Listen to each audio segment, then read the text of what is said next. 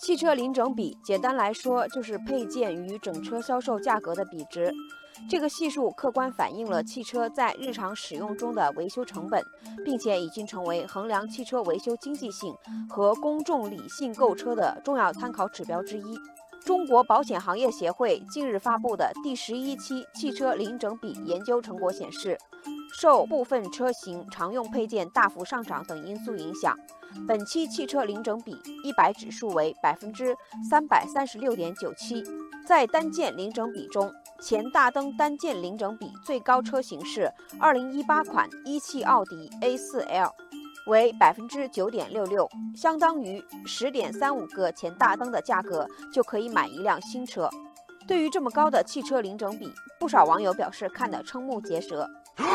网友往日时光分析，汽车零整比高，说明汽车的维修费用高，也意味着买车险时需要缴纳更多费用，直接关系到消费者的钱袋子。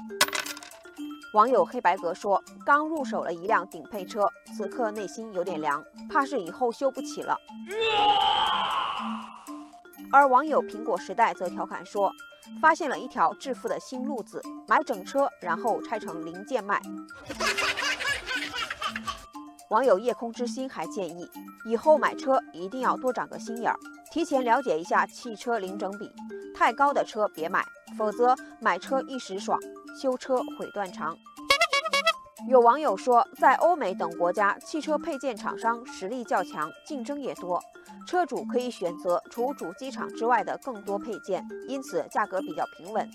而国内消费者则更多依赖原主机厂配件，市场还没有形成充分竞争，才造成了如今国内汽车零整比过高的局面。对此，网友果冻说：“国内的汽车市场越来越大，配件消费市场也十分庞大，应该引入更多的竞争才好。当然，适当的监管也必不可少。”网友老树开花说：“有关部门也应该及时关注汽车零整比动态的变化，对过高零整比的车型进行提示警示。”